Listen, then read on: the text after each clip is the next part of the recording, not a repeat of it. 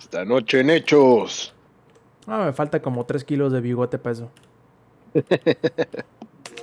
Langaria.net presenta Showtime. El podcast más grande.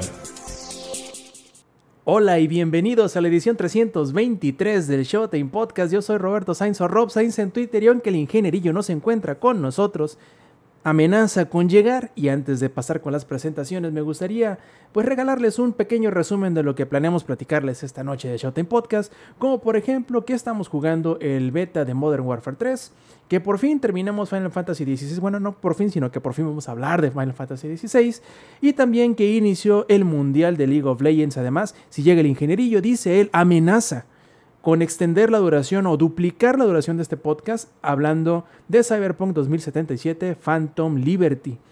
Pero ahora sí, pasemos a las presentaciones. Como es costumbre en esta edición en vivo del Shot en Podcast, no puede faltar, pues el productor de esta edición en vivo, que es el Zampi Viejo. Buenas noches, ¿cómo estás? Yo ya no le creo nada al Inge, güey. O sea, al Inge, pura mentira, pura, puro fallo al Inge. Yo ya no le creo nada. Pero bueno, veremos si es real que llega. Pero todo bien, Robertito, todo bien. Aquí quitándole hojas al calendario, esperando que llegue ese tan aclamado Kenai Fest, ¿no?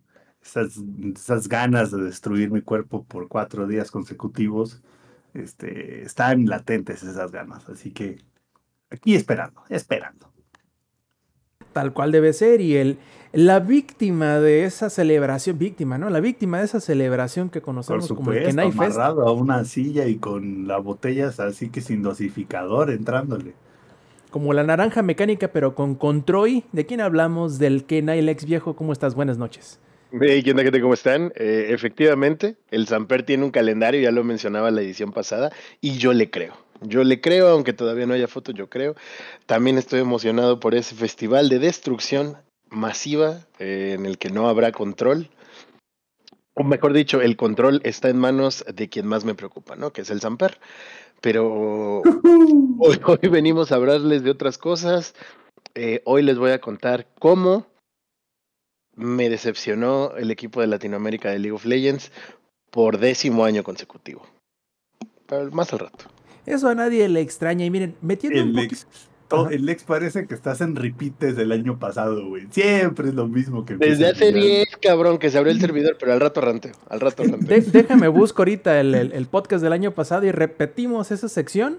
Este, yo creo que quedará perfecto. pegar, Nadie nos se vamos dará a cuenta. cenar, regresamos y es lo mismo. Y sí, sí, pues sería la, la- la edición perfecta. Nadie se daría cuenta de nuestro este, crimen, pero bueno, antes de empezar con todo lo demás, me gustaría eh, invitar a todos aquellos quienes nos estén disfrutando las versiones pregrabadas, ya sea en audio o en video, de este su Showtime Podcast, que nos acompañen en las grabaciones eh, en vivo, que por lo general procuramos hacerlo los domingos a las 7 y media de la noche, horario de la CDMX, a través de twitch.tv diagonal langaria, pero si llega a suceder como en esta ocasión, en donde no solo movimos el horario, sino también el día de la grabación del Showtime Podcast, y se quieren enterar cuando sucede, lo pueden hacer siguiéndonos en nuestras redes sociales que pueden encontrar todas en un mismo lugar en langaria.net diagonal enlaces.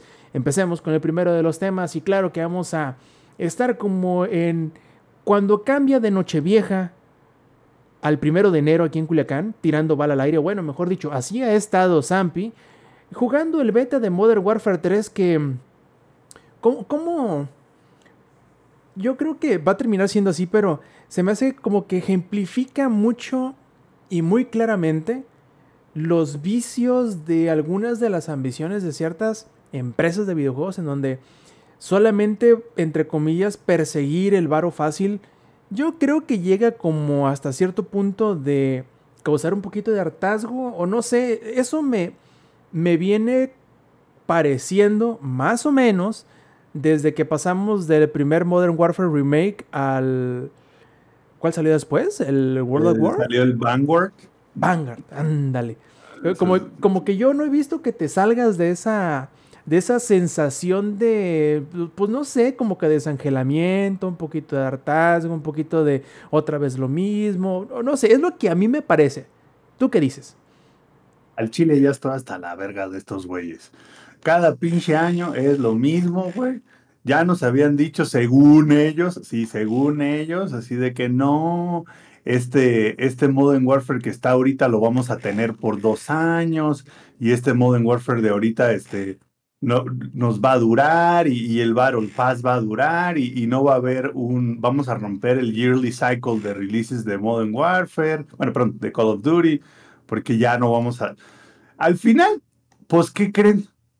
Así como las promesas de la 4.3, fue toda una gran mentira, ¿no? O sea, la corrupción ahí sigue. El tren Maya es una jalada. El aeropuerto de Life and lo está usando. Entonces, lo mismo.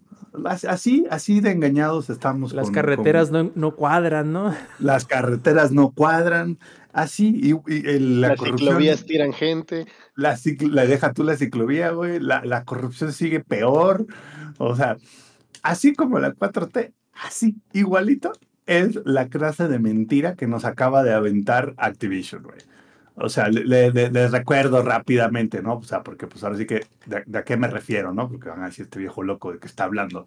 Pues resulta que Activision había dicho el año pasado que este Modern Warfare, Modern Warfare 2, iba a romper esa el, tradición un poco culera, la verdad, una tradición un poco extenuante de un Call of Duty nuevo todos los años. Eso nos dijeron, güey. Y dijeron, no, y fíjense que lo que vamos a hacer es que vamos a sacar, en lugar de, de un Modern Warfare nuevo, otra vez, lo que vamos a hacer es, vamos a sacar un, este, un DLC, ahora sí que grandotote, y ese DLC grandotote va a sustituir el release que normalmente sería anual. Y todo el mundo, incluyéndome, así de, güey, pues qué chido, ¿no? Ya era pinche hora, güey.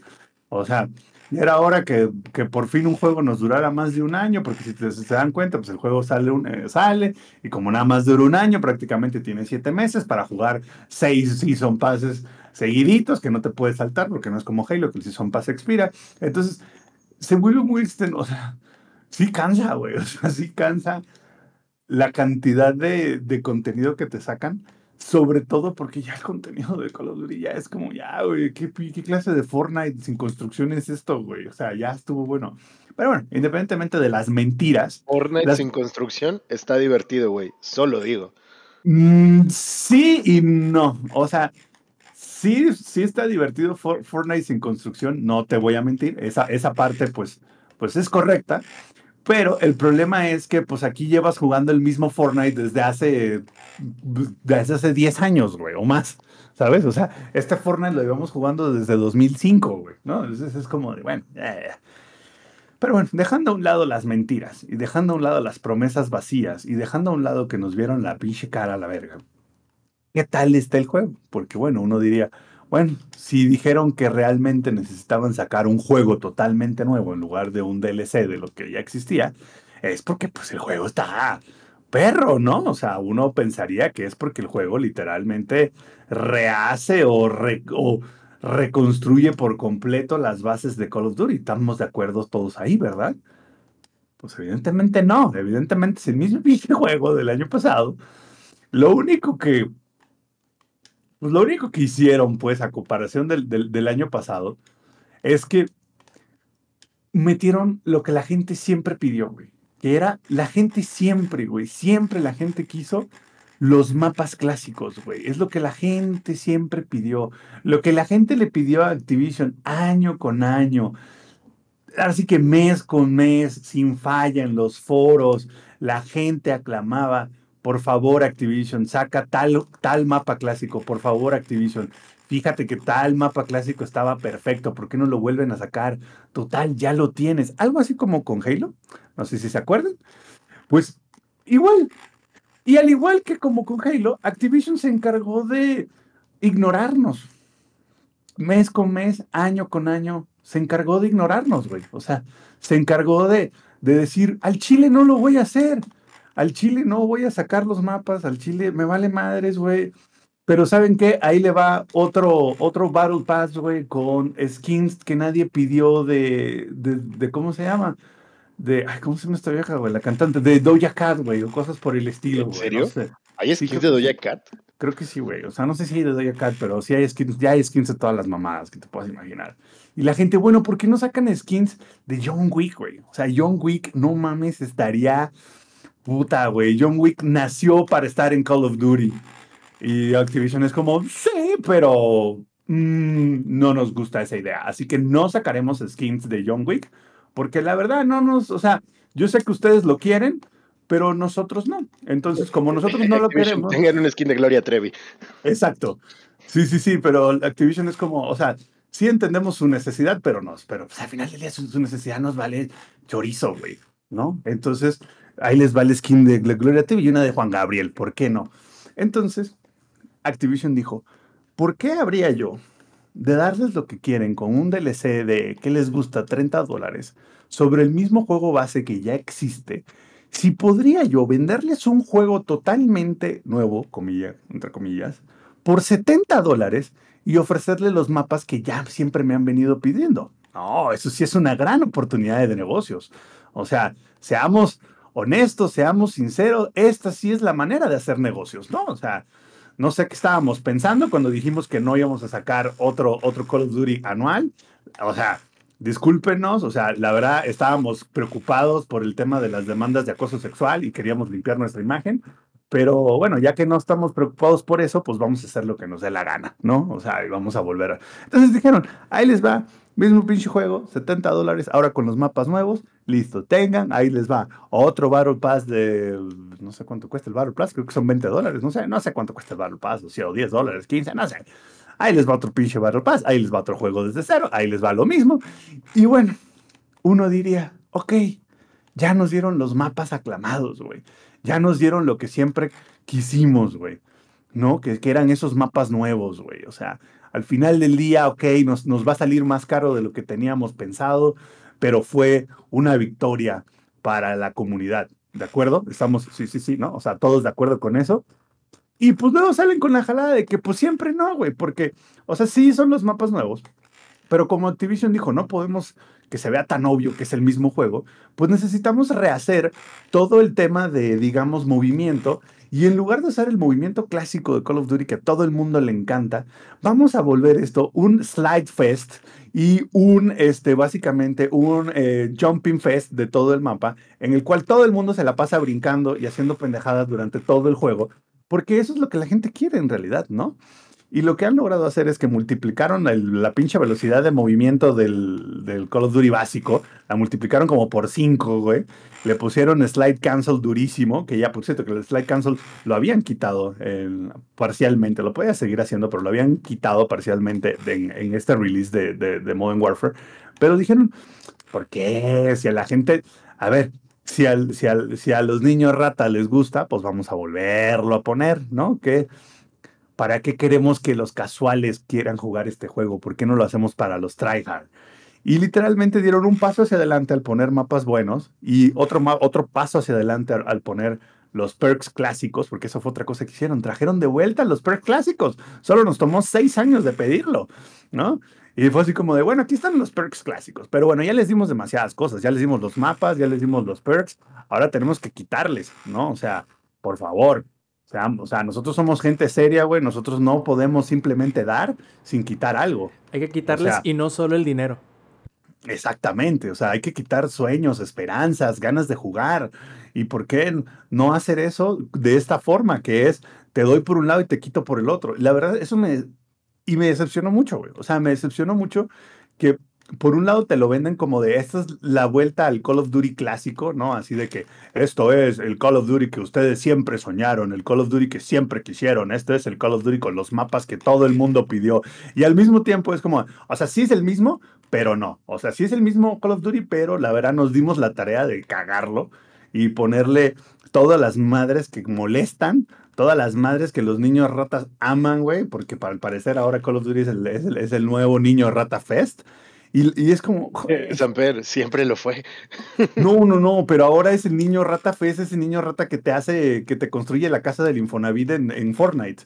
Ah, ok. Eh, es, es el equivalente, mira, el equivalente a hacerte la casa del Infonavit en, en Fortnite, en Call of Duty, es el güey que se la pasa haciendo slide cancel por todo el mapa, brincando en todas las esquinas y haciendo drop shots en todas las esquinas.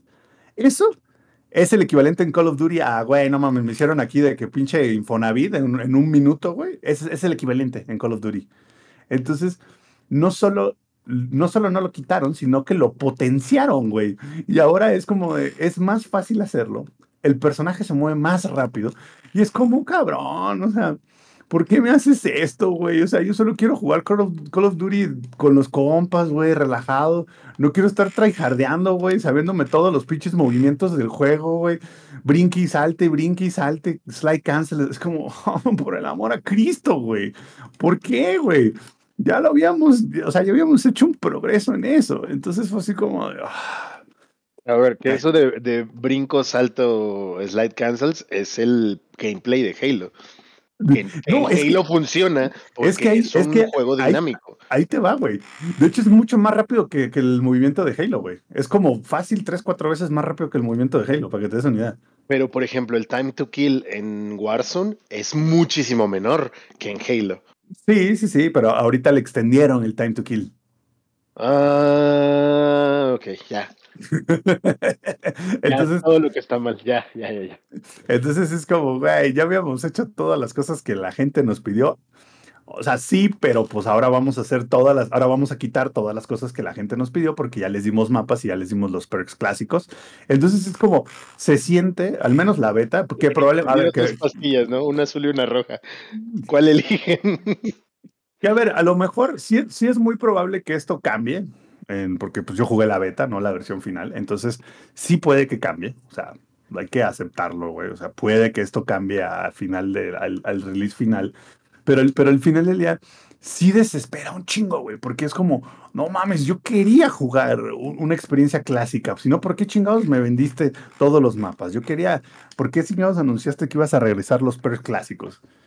Y después de, si por un lado es como de, por un lado te estoy dando todo esto y por otro lado te estoy quitando todo esto. Y es como, güey, íbamos bien.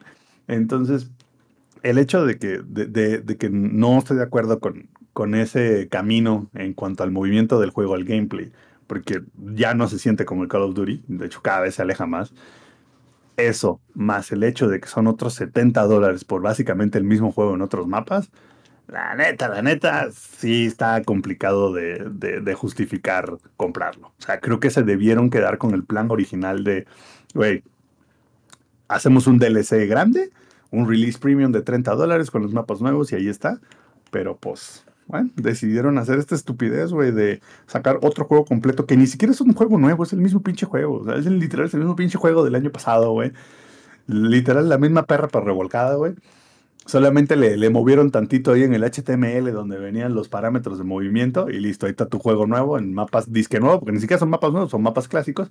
Y es como, güey, ¿otros 70 dólares? No, hombre, güey. Digo, igual van a vender millones porque la gente es, es simple, pero ya se siente como, güey, échenle ganitas. O sea, neta, échenle ganitas. Yo creo que a lo mejor dijeron, al Chile ya nos va a comprar Microsoft, tírenle toda la hueva del mundo a este último año. Oye, Sampi, cuando menos están respetando algunos de los skins, ¿no? Que tenías del Modern Warfare 2. Ah, en la beta, no. No sé si lo van a hacer en la versión final. Creo que en Warzone sí, pero Warzone no cambia. O sea, Warzone sigue siendo Warzone. En el Modern Warfare 3 sí son otros operadores con otras skins. Ya, quizá yo lo estaba confundiendo. Lo, lo, que sí me queda mucha duda es, ¿de menos mejoraron la interfaz gráfica? Ya ves que era como. No, sigue siendo lo mismo. Es exactamente la misma interfaz, güey. Solo ahora es roja en lugar de verde. O sea, literal, lo mismo. Y el Battle Pass sigue siendo el mismo desmadre y todo, la tienda. No es lo mismo, güey. Literal es lo mismo. O sea, de hecho, el juego solo es una opción más en el menú de lanzamiento de Call of Duty. ¿Me estás diciendo que esto es un cash grab? El más grande de la historia. Por 70 dólares. 70 dólares, papá. 1400 pesotes por el mismo juego del año pasado, pero con mapas nuevos. ¿Y tú crees que les sirva la estrategia? Porque según. No, no, por supuesto que van a ser miles de millones, Roberto. No, no, no, no, no voy. A Ese ver, no era mi hay gente que sigue comprando Pokémon, güey. Yo soy esa gente. o sea, ¿Te mordiste la, lengua? no, y sabes, qué, ¿y sabes qué es lo que pasa? Al final del día, pues es que no todos los jugadores de Call of Duty llevan generaciones jugando Call of Duty como yo. Hay muchos que apenas van empezando, entonces para ellos es como, no mames, mira todo lo nuevo. Pero ya el público clásico, güey, es como, no mames, güey, tenemos pidiendo esto ocho años, güey, y nos los pones en una barrera de 70 dólares. Es como, no jodas, güey. O sea, No, no te pases, güey. No, no, ahora sí te, te la volaste durísimo, güey, ¿no? Porque hasta son los mismos personajes y todo, y 70 dólares solo por revisitar los mapas que jugué hace 10 o 15 años en el Xbox 360. Entonces, y a eso le pones que ahora el juego ya está 100% modificado para ese nuevo público este, que, que, que no quiere construir en Fortnite y es como, no mames. Por cierto, aquí en, en, el chat me corrigieron que fue Nicki Minaj la que, la que tiene skin en Warzone. Y sí, va a haber algo así. Y va a haber una colaboración con Peso Pluma también, con la WP. ¿Eso es cierto? Es real, güey. Es oh, qué chido. hasta, Hay, hasta, hay, un comercial y todo, güey. Ah, güey, eso está chido, eso está chido. Pura WP y puro Modern Warfare 3, pariente. O no sé cómo, cómo le dice ese güey al final. Oye, Safi, de hecho, mi pregunta iba, antes de que, de, que se te saliera el veneno. mi pregunta iba, eh, creo haber visto que anunciaron que esta semana, en estos días, en la actualización del Game Pass, iban a salir los juegos, entre comillas, viejos de, de Modern Warfare. Bueno, en realidad de, Call of Duty. Entonces, ¿tú crees que.? Pues se supone, yo no creo, güey. O sea, sí, ok, sí, sí, sí acaban de cerrar y ya Microsoft es dueño de Activision, pero hombre, güey, todavía sigue fresca la tinta del contrato que acaban de firmar como para que ya aparezcan los juegos clásicos. Lo dudo mucho, o sea, lo dudo, lo dudo. Tengo ahí unas dudas muy fuertes. y, la pregunta, te digo, no termina ahí, sino es, ¿tú crees que le salga la estrategia? Porque obviamente va para allá, le salga la estrategia de decir, ok, mira, te ponemos el juego anterior o los juegos anteriores, por ejemplo, que pongan Modern Warfare 1 y 2, ¿no? Estos últimos nuevos. ¿Tú crees que les sirva como aperitivo para alguien que diga, ok, ya la campaña, por ejemplo, ya jugué la historia, pues vamos a ver qué onda con el tercero, ¿no? Ahora, a lo mejor alguien que no solía jugarlo o que encuentre en alguno de esos juegos anteriores, quizá en el multiplayer, quizá en el 2, por ejemplo, que haya algún tipo de, digamos, continuidad del multiplayer, del Warzone sobre todo. ¿Tú crees que le sirva como gancho, como manera de atrapar a nueva gente que a lo mejor por el... Yo, creo que el Warzone tiene su... O sea, la raza que juega Warzone es la raza que juega Warzone, ¿sabes? Es como muy específica. Y por el tema de la campaña, mm, fíjate que siempre Call of Duty ha manejado la campaña totalmente independiente del multijugador, al grado de que terminar la campaña casi no influye, no, no hay ningún casi ninguna recompensa en multijugador. Entonces, o sea, de que hay campañas buenas, por supuesto. De que eso va a significar que van a vender más, no creo. Porque de hecho, yo creo que al final del día, eh, para donde vamos es que ni, ni, siquiera el dinero que están haciendo, ni siquiera lo están haciendo con las campañas, güey. O sea, yo creo que al final del día el dinero que están haciendo es con toda la cantidad de basura que te venden en el Warzone, güey. O sea, ahí es donde está el dinero que están haciendo estos pelados.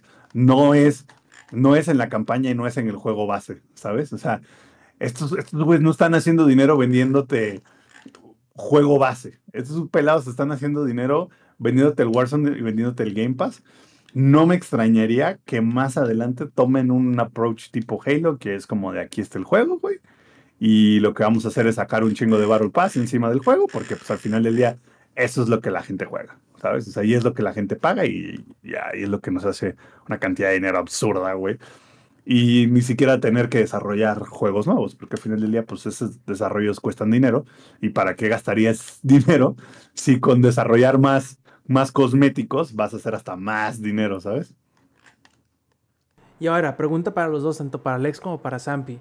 Ya estando Nicki Minaj, ya viniendo de este eh, peso Pluma. Creo que incluso está el Doctor Disrespect ya en el en Modern Warfare. Sí, sí, ya está. Y ahorita acaban de sacar las skins de Halloween de Spawn y no sé qué otra madre, de un pinche alien ahí, quién sabe qué tanta madre. ¿Quién les gustaría que llegara? El Bad Bunny, güey. no, siento que no, que no va como. Bueno, no sé no, pero. Nicki Minaj sí va, ¿no? claro que sí, güey. Claro que sí va. Y si crees algo, si crees que no es así, eres machista. La vieja, ¿por qué? Porque es vieja colona nada más. Pues es buchona, güey. No, no sé. Fíjate que no, no sé. Si llevaran un skin del jefe maestro a Fortnite, digo a. A Fortnite. No, a Fortnite ya la tienen. El, el pues astronauta verde de Fortnite hay una de astronauta verde en, Call of Duty que. CSGO, ¿no? Es, no, no, no, es este, ¿cómo se llama? No, en el Call of Duty, en el Modern Warfare, güey, se llama Ethan, que es, es una skin del Modern Warfare Infinite, o una madre, el Infinite Warfare, algo así, no me acuerdo cómo se llama. Y es como un tipo robot, güey, así. Entonces, pero pues el vato tiene los colores similares al Master Chief, ¿sabes? Ya. Entonces, No. siempre el meme que es que es la skin del, del, del Master Chief no oficial, pues. Del astronauta verde del Fortnite. Ah, es- eh, pero ese sí es de astronauta verde, para que veas. Ese sí es un astronauta verde. Sí, no sé, no, no hay algún skin que me llame así la atención que quisiera ver, pues, ni juego a Modern Warfare. La- la Y no de- creo que haya una skin que me haga jugar Modern Warfare. al- alguna skin de, de Warhammer, güey. Ni eso, ¿eh? Es más probable que haya una colaboración de Warhammer 40.000 con Fortnite a que la haya con Modern Warfare, güey. Bueno, pero ya sacar una, una colaboración con Fortnite ya no significa nada, güey. Eh, Yo sé, yo sé, yo sé, pero por lo mismo, ¿no? Es más fácil que eso suceda a que suceda con el, con el Warzone o con el Modern Warfare. El, Y- el, el, el- Fortines ya, ya es la bicicleta del pueblo, carnal. Todo el mundo se le sube. Y, y mira el dinero que genera, güey. Pues igual que la bicicleta del pueblo. pues, ¿Tú Obvio. crees, que esa, ¿Tú crees que esa señorita trae iPhone 14 nomás porque sí?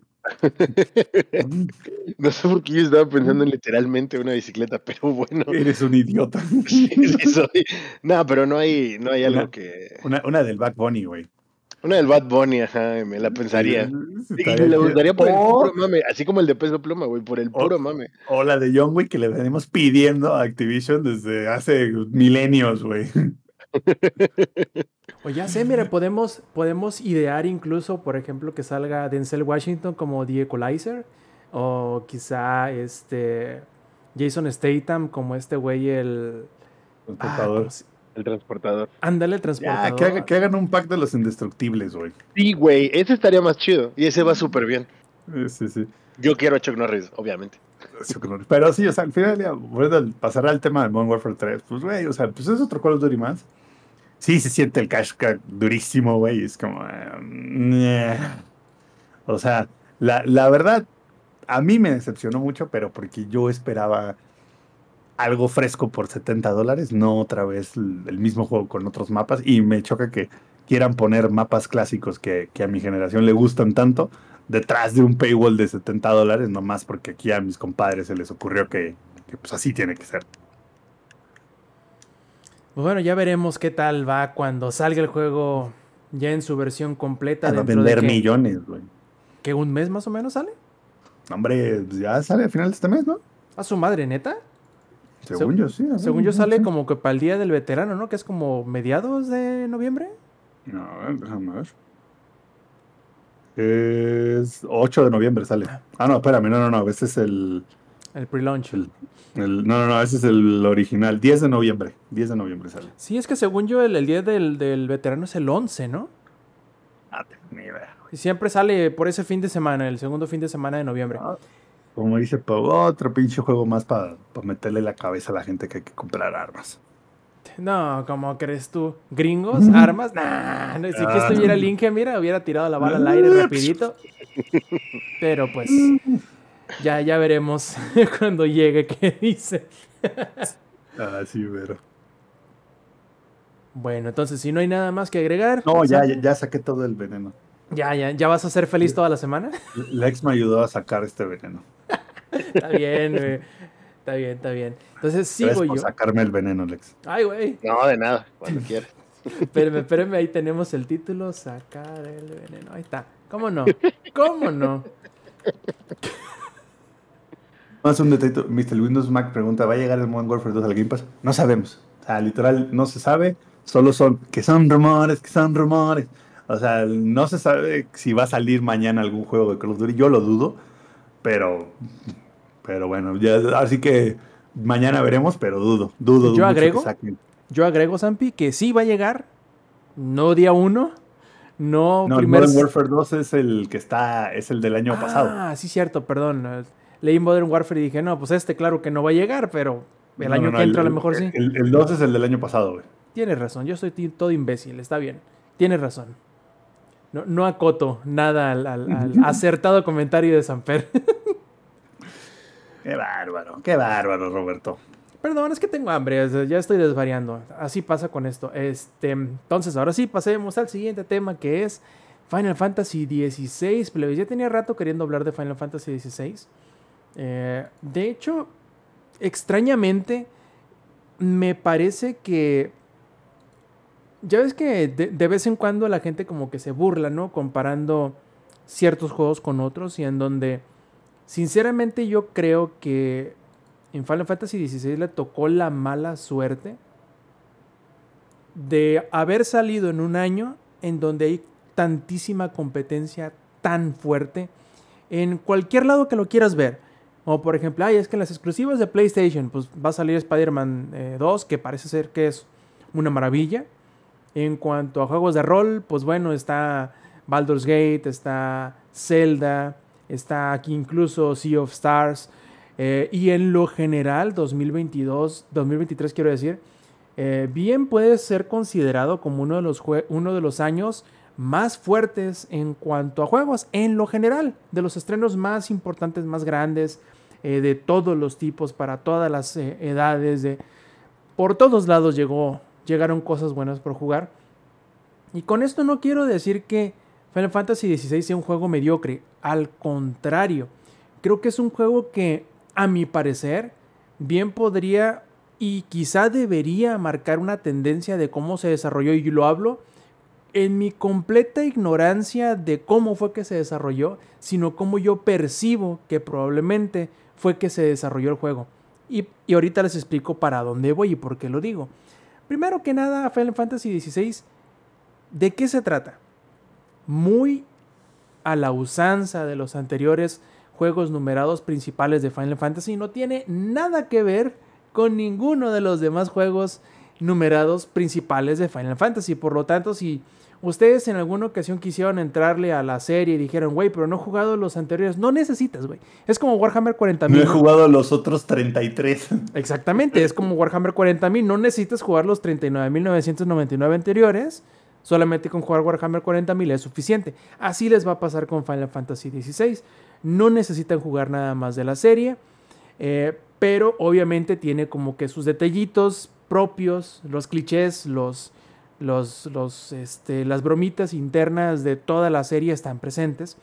Pero la historia es única en el sentido de que no depende de ningún otro de los juegos para disfrutarse y disfrutarse muy bien eh, por sí solo. De hecho, marca hasta cierto punto un parteaguas en cuanto a historias de Final Fantasy, porque por un lado, como, como les comenté hace rato, sí incluye y tiene muchísimos de los tropos, conceptos, nombres, lugares, personajes, magias eh, que hemos conocido por, la, por las décadas de, Final Fantasy, ¿no? Como por ejemplo eh, las invocaciones, ¿no? Que está Está Ramu, está Shiva, está Titán, está Bahamut, está Fénix, que esas son las invocaciones que han estado desde, bueno, desde Final Fantasy VI, si no me falla la memoria.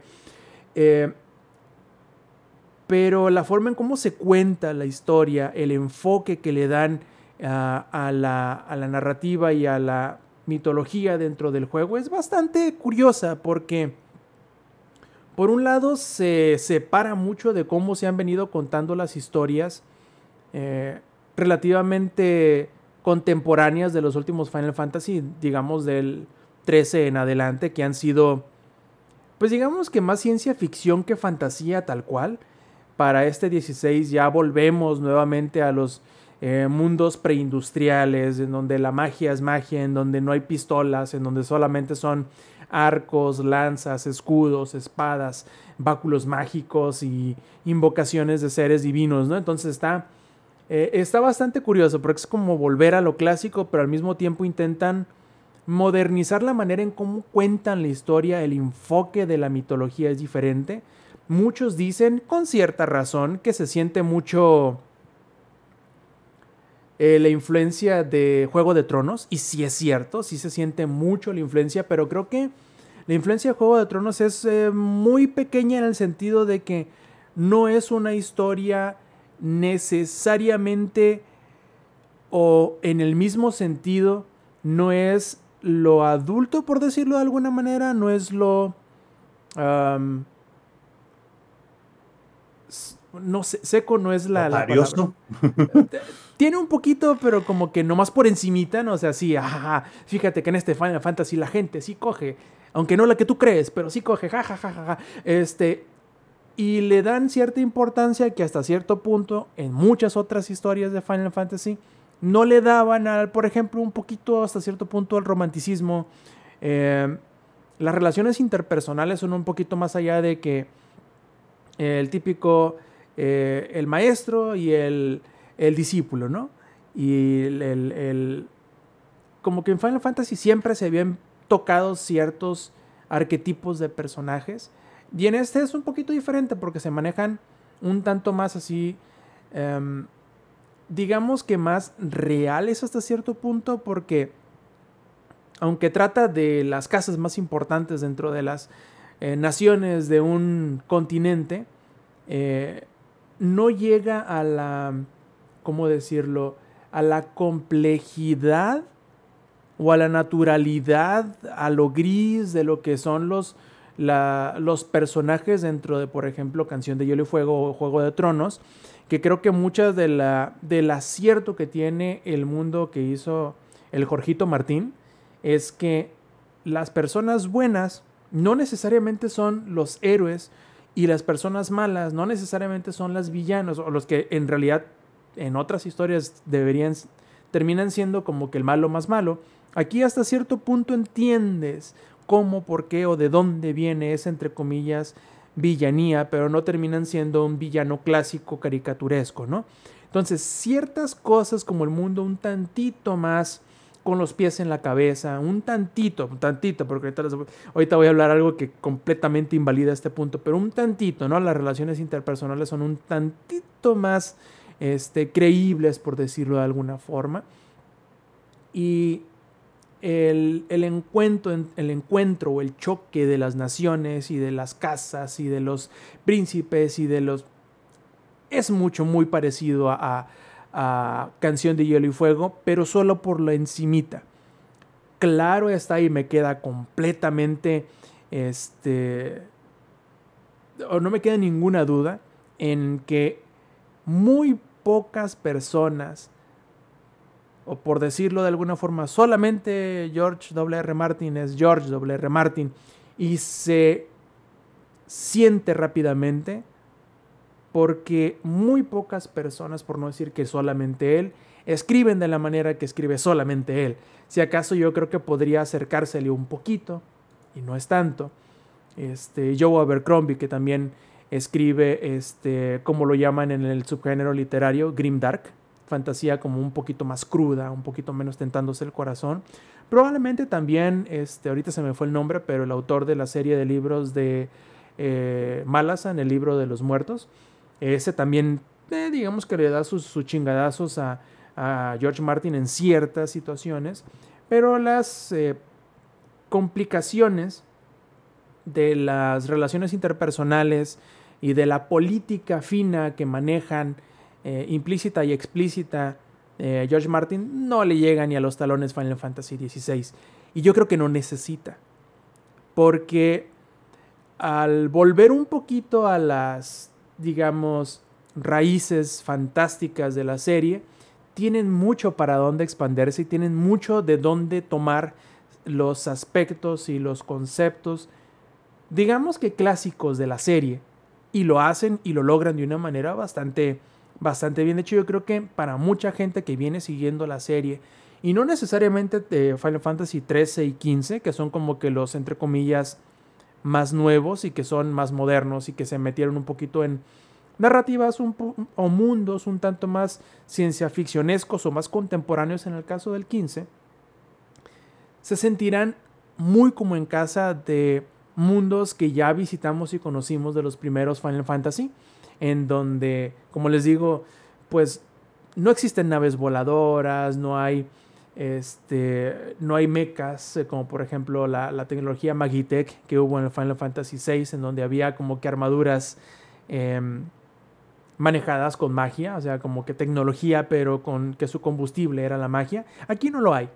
Aquí a duras penas saben cómo raspar una, este, una piedra para sacarle filo y hacerle una espada, ¿no?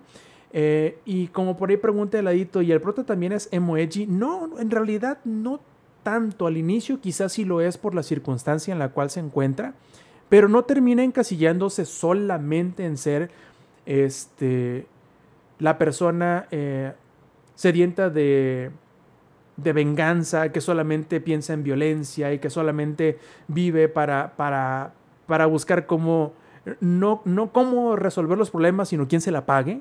Ese es algo en que se sale rápidamente Clive del, del, del, hueco del arquetipo de ese tipo de personaje. La historia sale rápidamente de ese, de ese hoyo en el que empieza y termina siendo una cosa diferente porque el inicio, y spoilers un poquito de los primeros, digamos, dos horas de juego, el juego empieza con una traición.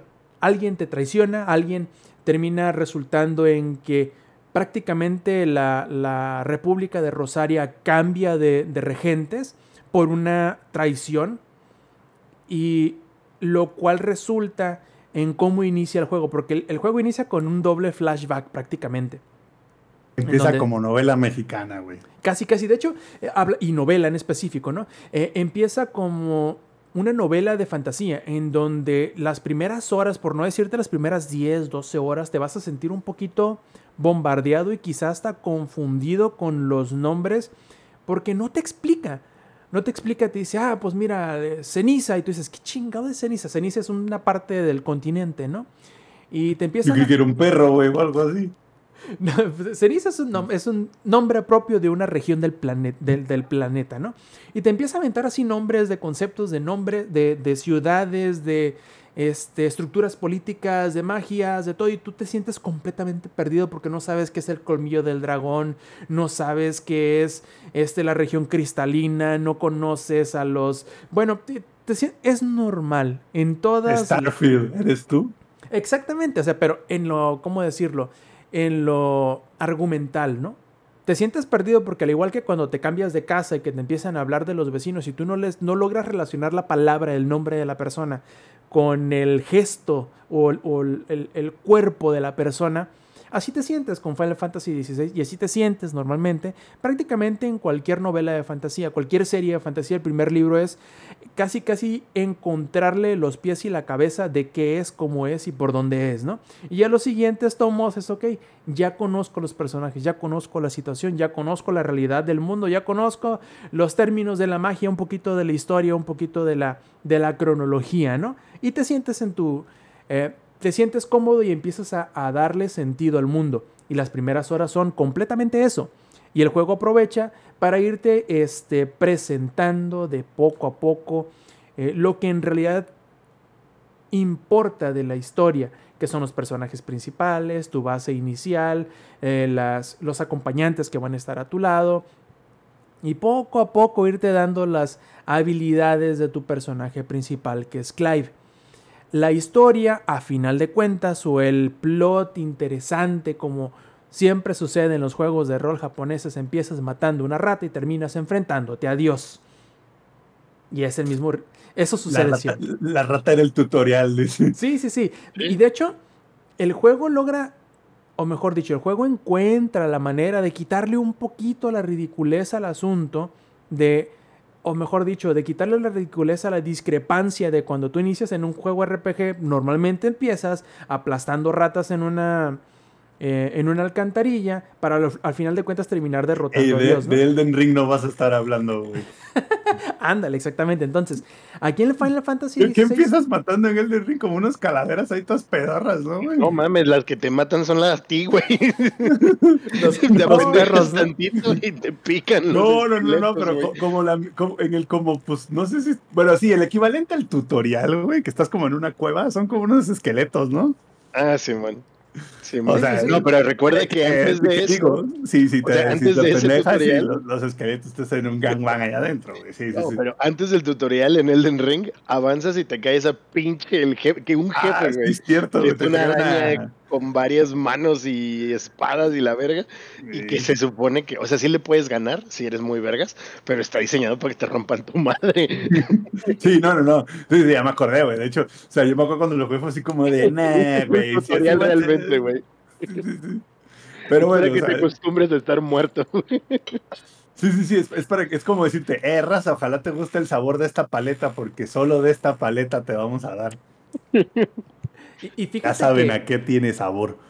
Y, y fíjense que, como les digo, esa discrepancia la manejan de una manera o la disipan de una manera bien curiosa porque desde el momento uno, o sea, el juego empieza y empieza con una con un enfrentamiento entre dos de estas invocaciones que yo les comentaba, entre este, dos de esas invocaciones. Y lo curioso de este mundo es que cada una de las naciones, por lo general, no necesariamente, pero por lo general, cada una de estas naciones tiene el equivalente a lo que en el mundo actual sería una bomba atómica para, digamos que poder defenderse de las bombas atómicas de, otras, de otros países, ¿no? Para echar aquí- miedo, para echar y- terror. y ahí les va. ¿A qué se refiere esta, o a qué me refiero yo con esta bomba eh, atómica, de- pero en tiempos medievales? Y es que mediante la sucesión genealógica de algunas familias o de algunas personas, pasa el poder de estas invocaciones y no las invocan, se convierten en las invocaciones. Entonces, tú vas a ir armando tu equipo de personas que se pueden convertir en deidades gigantes y se enfrentan a putazos como si fueran este un un capítulo más de, de, de Ultraman, ¿no? En donde, sí, me hago gigante y me peleo contra otro carbón que es gigante y destruimos media ciudad. Eso es. Eso es. Yo creí, yo creí que ibas a decir que la bomba atómica era una regadera, güey. Pues, en tiempos medievales, pues una regadera, uy, no, brujería, güey. Pues una regadera de vergazos era, pero este. A final de cuentas, creo que eso es parte de lo, de lo curioso, de lo interesante de este juego, porque se divide en dos, ¿no? Que es tú de a pie, como una persona, entre comillas, normal con tu espada, agarrando a chingazos a cuanta criatura se te, se te atraviesa, pero de vez en cuando te conviertes en un, en un animalón de 30 metros que se agarra putazos con otros más o menos de su tamaño y a veces hasta más grandes. Y son peleas, este, como que ¿Te acuerdas, Zampi, de las, de las primeras peleas, por ejemplo, del God of War 2 o el God of War 3, en donde te al principio las empiezas. clásicas, güey. Exacto, y es una, y es, es una de dar chingazos contra una estatua gigante. No, porque aparte es como, ¿con qué te vas a así de qué, qué es tu contrincante? Un muro, güey, así, una torre, güey, un continente. Ándale, pues más o menos así, pero en esta te puedes convertir en otro continente que le da de madrazos al continente inicial, que es el enemigo. Entonces, platicamos de qué juego la otra vez en donde decíamos, ah, en el God of War, ¿no? Que decíamos, es que God of War, el Ragnarok, al igual que el God of War anterior, el de 2016, como que decidieron bajarle un poquito a la intensidad y a la grandiosidad de los enfrentamientos a favor de las eh, el impacto interpersonal de las decisiones que van tomando durante la historia. Ah, bueno, en este, es decir, ok, como que nos hace falta ver una estatua gigante golpear otra estatua gigante, pues bueno, hagámoslo aquí. Y, sí, la verdad son espectaculares, es... eh, y sí, por ahí dice precisamente eh, el adito de la escala de chinga, del chingatómetro, qué tan épicas son las peleas. Muchos Quick Time Events, sí. De hecho, es prácticamente son lo que en el PlayStation 1 y 2 eran las invocaciones regularmente, que era, ok, estoy invocando a Alexander. Voy a ir a poner una bolsa de, palom- de palomitas y en lo que está listo y me devuelvo, quizá termino el video de hacer la invocación y alcanzo a ver cuántos miles de puntos de daño le hago al enemigo. En este, tú actúas durante el Quick Time, ev- durante el evento, durante el video de la invocación, o lo que sería el video de la invocación, pero con Quick Time Events. O sea, tú tienes el control Güey. de ver cómo y cuándo y de qué manera agarras a chingazos al otro enemigo. Es que no tienes idea de esas, de esas cinemáticas, lo que te causaron. Cuando yo era morro y vi la invocación de Bahamut, fue como de, oh, por Dios, ¿qué es esto y por qué es lo mejor que le ha pasado al gaming? Ahora imagínate, Lex, si esa misma sensación, pero tú tomas el control de Bahamut y decides qué chingazos dar, en qué momento, cuándo esquivar, en qué parte de la cara pegarle al otro enemigo. Y bueno, tú haces que salgan los 99.999 de daño con cada botonazo que das, güey. Qué hermoso, güey. Es como cuando estás jugando rol en mesa y tiras y te pregunta el DM, ¿cómo lo matas? Sí, exactamente. O sea, está bien chido, la verdad. Yo entiendo y comprendo y comparto hasta cierto punto el hecho de decir, es que esas peleas son bastante sencillas, son bastante fáciles. No, como No cuando ofrecen en Ghost Tsushima estás en modo Ghost o el Ghost Stance, no sé si lo ah, ¿tú, tú lo jugaste? Ya ves que cuando estás en Ghost Stance todo es one hit, one kill. En este caso quiero ser muy claro. Tú no decides cuándo convertirte en el pendejo gigante. Tú solo te conviertes en el pendejo gigante cuando tienes otro pendejo gigante enfrente de ti al cual darle sus chingadazos bien dados. Entonces, eh, como les digo, el, la contraparte que podría darle o el contrapeso es que en realidad no son muy difíciles. El juego en lo general así, en lo general es bastante sencillo. Yo creo que en Square se dieron la tarea de decir, plebes, vamos a hacer un juego en donde la situación, el mundo, los personajes te impulsen a querer seguir jugando y te impulsen a querer seguirlo y terminarlo. No vamos a ponerles una pared muy grande. De hecho, el juego creo que es el primero de entre los Final Fantasy regulares que te ofrece New Game Plus, en donde en realidad ahí empieza el modo difícil, el modo que te va a oponer retos. Y no digo y no digo que no haya situaciones en donde sí esté difícil el juego, porque te puedes ir a enfrentar enemigos, porque hay cacerías, tú te, tienes un tablón donde te dicen, ok, aparecieron ciertas criaturas medio raras, tienes que ir a investigar y enfrentarte a ellos. Es posible que te enfrentes a un enemigo que sea el doble de tu nivel y te parte la madre de un madrazo. Pero digamos que eso no es necesariamente dificultad, no es, ok, no tenías que haber ido sobre ese güey, es claro. Pero para eso está la segunda vuelta que, además de ser más difícil, te desbloquea nuevos enemigos, más equipamiento, y aunque la historia es la misma, pues ya te puedes empezar a brincar los videos si así lo requieres, ¿no? Entonces yo creo que la historia está bastante bien, no es la maravilla literaria que pueden ser, por ejemplo, los libros de Jorge Martino, de, este, de Joe Abercrombie o, o de Malazan, pero creo que está bien lograda, los personajes son bastante carismáticos, la situación está bastante chida, aunque digamos que maneja el tema principal del juego es un tanto como que de luchar en contra de las cadenas de la esclavitud, por decirlo de alguna manera, aunque no de esclavitud eh, clásica, por decirlo de alguna forma, sino que en el mundo de Final Fantasy XVI las personas que tienen cierta afinidad por hacer magia son esclavizadas y son prácticamente exprimidas hasta que se convierten en ceniza de tanto hacer magia. Y son como que el recurso natural, por decirlo de alguna forma. Eh, porque de ahí en el desierto, de los portadores de cristal, son de quienes sacan el agua. Oye, oye, Robaita, me estás diciendo que ahí te aplican la de, eres mago, aparece tú unos abritones. Ándale, exactamente. Es como cuando te dicen, eres programador, prográmate una peda, así, así, exactamente igual. Este, pero la verdad es que, digamos que como exploración literaria de los temas, digamos, más profundos y escabrosos, quizá como son la, la, esclavitud y el, eh, porque la verdad es, es, abuso, obviamente, de personas, ¿no?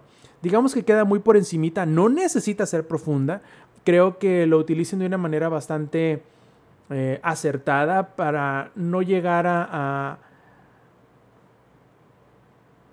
llegar a situaciones en donde encuentren lo gris de la situación. Aquí simplemente es esclavitud mala. Nosotros intentaremos crear un mundo donde no se necesite ser esclavo, no, no haya eh, esclavos. Y creo que ese es eh, el, conflicto principal, ¿no? Entonces, eh, y terminan puteándose a Dios, ¿no? Obviamente, como todo RPG que viene de Japón.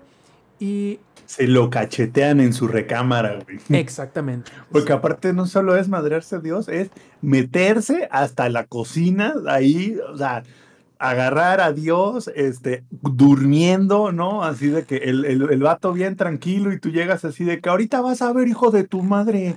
¿Te acuerdas? Y ya vámonos, güey. O sea, pues, no, no, nada más es de que, órale, nos echamos un tiro. No, no, no, no, no. Hay que meterse hasta la cocina de Dios romperle los platos de Dios en la cabeza y ya después matarlo. Así es, así es. La, verdad es que. Me arce en Jesucristo, sí. yo quedé muy, muy contento con la historia. Como les digo, no es la, no es la historia más compleja, no es la historia que, que descubre el hilo negro. Creo que al mismo tiempo regresa a lo clásico del Final Fantasy, sobre todo en cuanto al, al mundo y el setting y los personajes, pero intenta hacerlo contándolo de una manera un tanto más moderna de lo que había sido anteriormente. Y en cuanto a gameplay, yo creo que es otra de las cosas que le hacía falta a Final Fantasy. Y era, eh, aunque lo hemos visto ya, digamos que de una manera un tanto progresiva desde Final Fantasy XIII, en donde cada vez, deja de, cada vez más deja de ser un RPG tradicional para cada vez más convertirse en un juego de acción en tiempo real. Este es prácticamente un Devil May Cry con skin de, Final Fantasy. Y aquí va lo que yo les decía en cuanto a desarrollo. Yo tengo la teoría y la impresión de que este Final Fantasy XVI fue un juego que estuvo durante algunos años en la indecisión de qué hacer con él o qué es lo que querían lograr con un Final Fantasy XVI, porque Final Fantasy XV salió, si no me falla la memoria, por ahí de 2014. O sea, tenemos casi 10 años entre un Final Fantasy y el otro. Entonces, cuando le dieron la oportunidad al director del Final Fantasy XIV, que es el juego en línea, de hacer un juego tradicional numerado, que no fuera en línea, dijo, ok, vamos a quitarle todo lo que a lo mejor sea demasiado complejo para el bien del juego. Vamos a establecer reglas y límites para poder terminar eh, Final Fantasy XVI en un periodo que digamos que no se extienda más allá de 10 años, ¿no? Que eh, me dieron dos años para terminarlo, en dos años lo vamos a terminar, pero van a haber cosas que A, se van a limitar, o B, simple y sencillamente se van a quitar. Vamos a darle la, la prioridad a la historia, a los personajes, al mundo, y que el estilo de juego sea divertido, pero no lo vamos a hacer tan profundo como a lo mejor debería o podría ser, y aunque vamos a presentarles un sistema de mejora y de creación de objetos, no va a ser tan complejo, tan profundo, pero va a tener cierto encanto, va a tener cierta, cierto de este, personalización sin llegar a ser los niveles ridículos como por ejemplo lo son Devil May Cry 5 o quizá Bayonetta. ¿A qué voy? Es un juego que hace muchas cosas bien, pero creo que no hace nada de una manera excelente. Y eso podría llegar a, decepcionar a muchas de las personas que, como yo, por ejemplo, ven a Final Fantasy cuando ven un Final Fantasy nuevo numerado, espera que sea un juego que redefina o que marque, que deje su huella durante el año en el que salga. Y yo creo que este juego no lo logra hacer tan así, pero muy a pesar de ello es un juego que se... porque también salieron el mismo año que Sansón, güey, o sea... E, ese es uno de los motivos. La competencia está muy perra. O sea, ese es uno de los motivos del por qué no es un juego excelente en cuanto a la calificación que les damos en Langaria, que solamente se queda en un juego bueno. Pero también es porque se hizo, yo creo, de una manera inteligente. Llegó este, Yoshi y todo el, el, el, equipo de directores y productores y les dijeron, güey, tienen que terminar el juego. Y ellos lo hicieron de manera inteligente, que no se sintiera incompleto, que no se sintiera que en realidad le quitaron cosas o limitaron cosas, pero lo terminaron haciendo por el bien de... no como el pinche Metal Gear Solid, güey. Sí, sí, o sea, no se está cortado. El juego, el juego se acaba ahorita. Ándale, sí, sí, o sea, se nota que es un juego completo, pero también se siente que tuvieron que hacer, no se siente, se nota que tuvieron que hacer sacrificios para poder lograr llegar a la meta. Y no los puedo culpar y no los puedo recriminar cuando a pesar de las limitantes que nuevamente, es mi impresión en la total eh, ignorancia de, cómo fue que sucedió. Pero a mí me suena que así pasó porque estuvimos, lo anunciaron en un año, por decir un número, lo anunciaron en 2019, en diciembre. Entonces, 2020 cayó la pandemia, 2021 sacaron un tráiler, 2022 te dijeron, ya casi lo acabamos, 2023 te dijeron, ya sale en junio, güey digamos que para un juego de este calibre, que por lo general son juegos, y este lo es, son juegos bastante grandes, bastante, em, en este caso sí podemos decir incluso épicos, eh, son juegos que pregúntenle a, Cyberpunk, pregúntenle a Cyberpunk, así de sencillo. Con lo grande que es, con lo gigantesco del equipo de desarrollo, con los años y años y años que estuvo de desarrollo, salió con una pata mocha. Salió con la pata de palo y todos lo vimos no, con con la pata mocha, con un este, con clavos de titanio en la otra pierna, con un este caballete, no, no, no, salió. Salió como si le hubiera atropellado un tren, güey. Y aún así, Final Fantasy XVI aunque prometieron que no iba a tener parche del día 1, lo tuvo. Pero, o sea, un parche de 32 megas. es como si no lo hubiera tenido en realidad. Yo me maravillo de la, del estado en el cual salió, muy a pesar de los problemas técnicos que tenía. Por ejemplo, que yo creo que ninguno de los dos o tres estados, eh, dos o tres eh, settings que tiene de, calidad y de gráficos, creo que ninguno en los primeros días, ninguno de los tres era bueno. Uno tenía mucho stutter, otro tenía este otro se le notaban mucho los, los bajones de, al adaptarse en cuanto a lo que sucedía en pantalla. Y peor de todo, no podías eh, modificarle el motion blur, por lo que a veces terminaba mareando, ¿no? No sabías si... pecados capitales, vaya. Sí, o sea, a final de cuentas lo arreglaron, pero yo creo que el juego nunca sufrió por ellos, aunque sí, no eran necesariamente los mejores ninguno de los dos estados, creo que es gráficos o, calidad, creo que son los únicos dos que existen. Este, con la segunda parche, como, igual fue como de 100 megas. El, segundo parche arreglaron eso. El juego no está roto. El juego no tenía bugs así. Y yo no me encontré y tampoco vi reportados bugs eh, que lo quebraran de ninguna manera, ¿no? Eh, y yo me sorprendo mucho del juego. Yo espero que esta nueva. Que este juego, si es como yo lo estoy. Yo me lo estoy imaginando. Sea el punto de partida para que podamos ver más juegos en donde los límites están establecidos de una manera concreta al momento de, hacer el plan de desarrollo y de una manera asequible para el mismo equipo de desarrollo y que no los tengas que matar trabajando. Porque a mí me parece que no sucedió eso.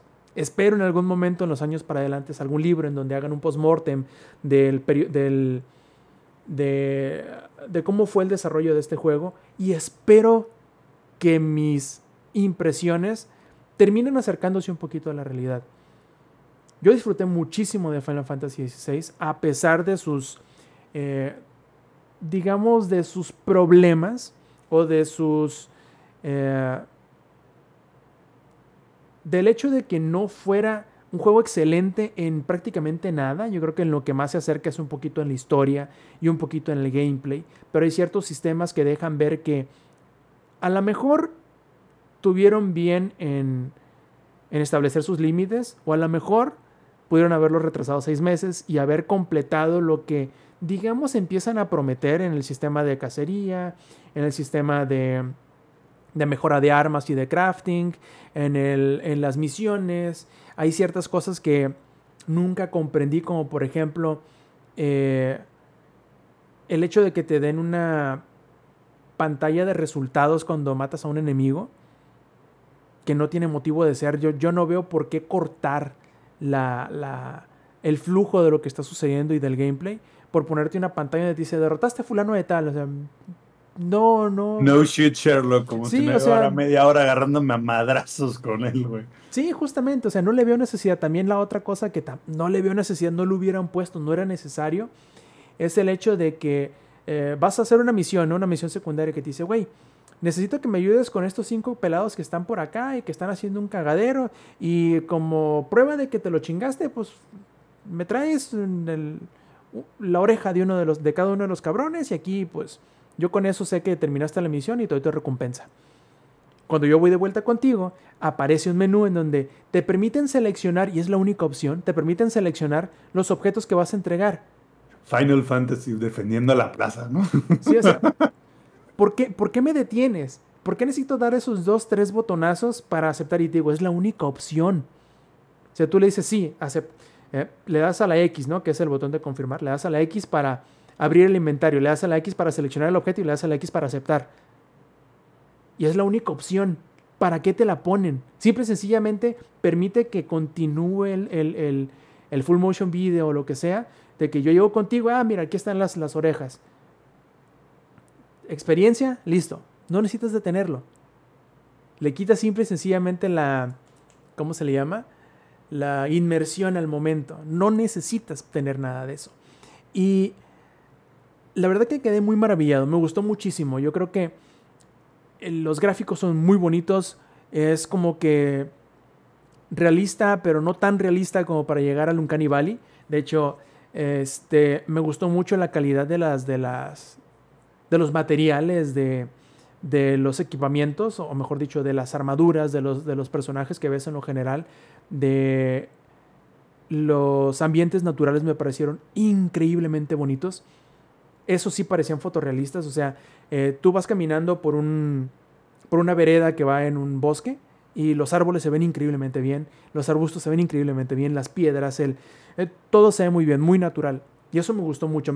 yo creo que sale mejor ponerle más atención a los entornos para que no se vean, como tú bien decías, Zampi, acartonados o de generación anterior, como que desentonaran, no sé si me, si me explico, no desentona la calidad del personaje y las texturas que tiene encima con la calidad del detalle que hay en los entornos en donde está. Probablemente lo que más le duela en cuanto a escenarios es el hecho de que el juego es hasta cierto punto un tanto lineal pero con ambientes que tú puedes explorar. Llegas, por ejemplo, a un desierto y tienes una área desértica donde tú puedes ir para ciertas partes, eh, no necesariamente hacia el objetivo de, la misión principal, sino que puedes ir a explorar un poquito, encontrar enemigos, este, y, subir de nivel si tú quieres, etcétera, etcétera. ¿no? Entonces yo creo que eso es un poquito lo más flojo.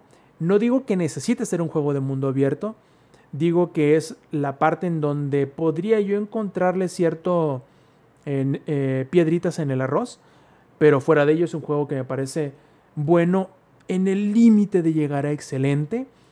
Y eh, probablemente si hubiese salido el año pasado, si hubiese salido en esta, en esta condición el año pasado, hubiese sido uno de esos juegos que junto con God of War Ragnarok, junto con Elden Ring, quizá hubiesen estado en el candidato para el juego del año este año. Desgraciadamente no lo va a hacer. O a lo mejor dijeron, güey, mejor el año que viene, este está muy duro. También puede ser, no lo dudo. Digo, no lo dudo. Y de este. Tanto me gustó, aún sin el con el, digamos, el asterisco de que no llegó a ser excelente, pero tanto me gusta, tanto disfruté tanto del mundo de los personajes, del sistema de, de, batallas, de, todo lo que es Final Fantasy XVI en su conjunto, que primero me decepcioné con el hecho de que hubiesen dicho de, un inicio que no iba a tener DLC, que era un juego completo, era una experiencia redonda de inicio a fin, que lo es, y que no iba a haber expansiones ni DLC, dije, me hubiese gustado seguir este, en este mundo con estos personajes, con estas habilidades, con este sistema de batalla. Me hubiese gustado poder seguir más tiempo aquí para literal días después de haberlo terminado que saliera Yoshi Pay y decir, ¿saben qué? Pues parece que les está gustando mucho el juego, parece que vendió bastante bien, vamos a hacerles DLC. Y no uno, sino dos, probablemente tres. Todo depende de cómo nos vaya con los primeros que saquemos. Y eso me hace, me hace muy, muy, muy feliz. ¿Qué tan feliz, Ampi? Lo compré este, físico. Se me descompuso la lectora del Play. Lo devolví, lo compré digital porque no me podía quedar sin jugarlo. Lo disfruté un chingo. Hombre, no, no, no. Uno no puede no estar con su droga, güey. Claro está, ¿verdad? Claro está. por este, supuesto.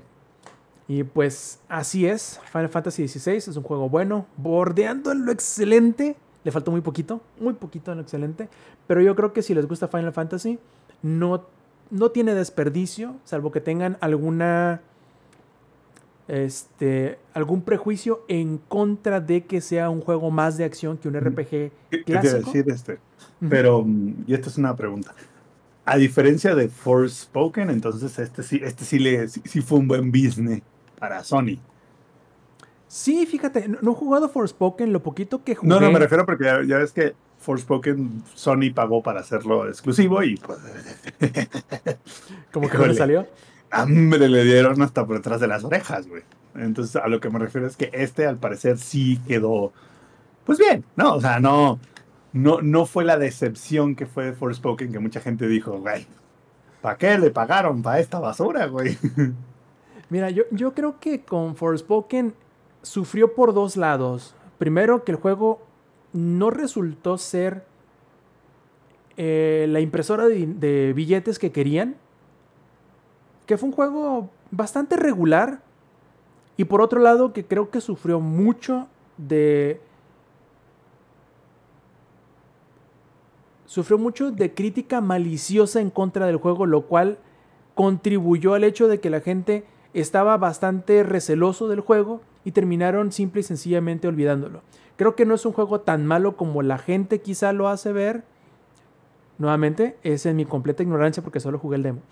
Pero con Final Fantasy XVI creo que la crítica fue bastante buena. Como te digo, no, es un juego de 10, ni tampoco lo pretendía ser. Pero es un juego que yo creo que todos quienes lo jugaron le dieron su oportunidad y le dieron eh, el tiempo necesario y no, y no se permitieron que ahogarse por los prejuicios, como te digo, de que muchos podrían decir que no es un Final Fantasy.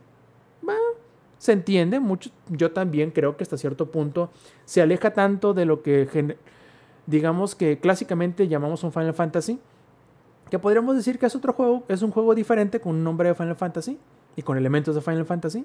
Pero a pesar de ello, creo que es un juego bastante disfrutable y que además vendió bien. ¿Sabes a quién es la única persona que no le pareció que vendió lo suficiente? A Square, Enix. Pero a Square Enix nunca, jamás, en ningún año, para ningún juego fuerte, vende bien. Creo que y ese ha sido uno de los grandes problemas de Square Enix en los últimos años, por no decirte en las últimas décadas. Ningún juego de Square Enix vende bien. Ninguno llega a los, a los números que habían previsto. Pero creo que están bien imbéciles al momento de poner y pensar y creer cuáles son sus proyecciones. Es decir, sí, Final oh. Fantasy XVI va a vender 35 millones de copias. Güey, no mames. O sea. No, no, no. Es que es lo que tú no entiendes, Rob. Esa es la manera en la que tú le, pone, le pones presión de regreso a la gente para que no ande huevoneando. O sea, la, eso, viene en el, en el, ¿cómo se llama? Capítulo 1 del libro corporativo establece cómo haces para que la gente no le huevone, ponles un plan, ya sea de compensaciones o un plan financiero, sabrosón o así de crecimiento año contra año 20%. Vámonos, aquí vamos a hacer que lloren, que sufran y que se les dé colitis nada más de pensar en esto. Así que pues a lo mejor esa es la estrategia de Square Enix. Eh, siempre lo ha sido, siempre lo ha sido, porque por ejemplo, los de Tomb Raider, el primero creo que en su año de estreno salió, habrá vendido, ¿qué te gusta, Sampi? Como unos 7 millones de copias. Y uno dice, güey, 7 millones, o sea, para, una, para un remake de, un, de una serie. que Winston y Yandel gritaban que medio millón de copias obligado.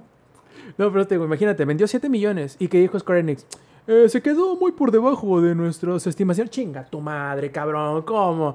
Y luego sale este y vende igual como 7, 8 millones y lo mismo, güey. Lo mismo.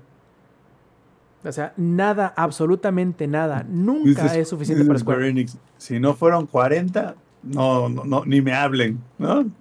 Sí, así, plebes, a ver, ¿cuánto, ha vendido GTA V? Este, 80 millones, ok. Eso es nuestra meta. Eso va a vender nuestro próximo juego. No, no chingues, güey. eso, eso vamos a vender con nuestro siguiente, este, ¿cómo se llama? Con nuestro siguiente, ah, ¿cómo se llama? El, Hitman, güey. El siguiente Hitman, 80 millones.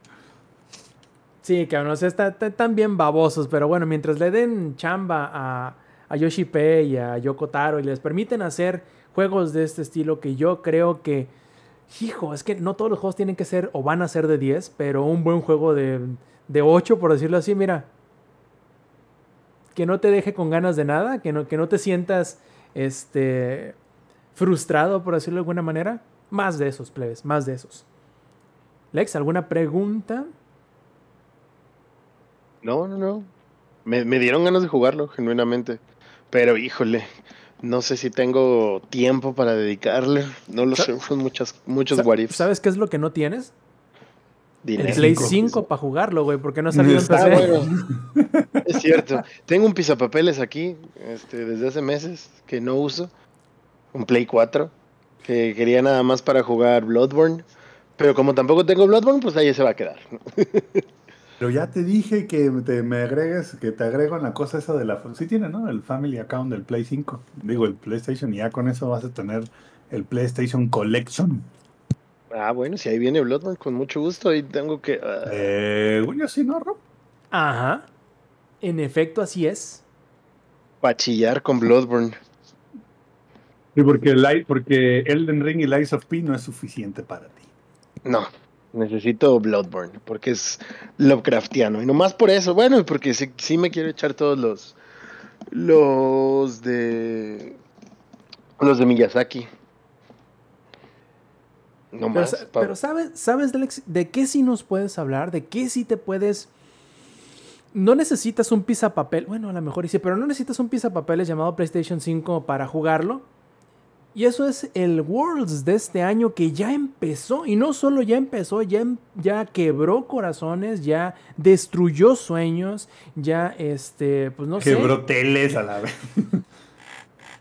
sí, ya, ya, ya, le ya muchos le preguntaron que si no les daba vergüenza que los están viendo sus hijos. Digo, no sé, me imagino porque no me he topado con ninguno de ellos, pero cuéntanos, Lex, en esta primera, en este primer recuento del, Mundial de League of Legends de este año, porque como todos los años hacemos una o dos revisitadas al evento para ver cómo va, pero esta es la primera, primera semana, ¿verdad, Lex, de, del Worlds? Es correcto. Eh, ya pasó la fase play-in. Para los que no están familiarizados con cómo funciona esto, hay regiones que entran directamente ya al pareo suizo del Mundial.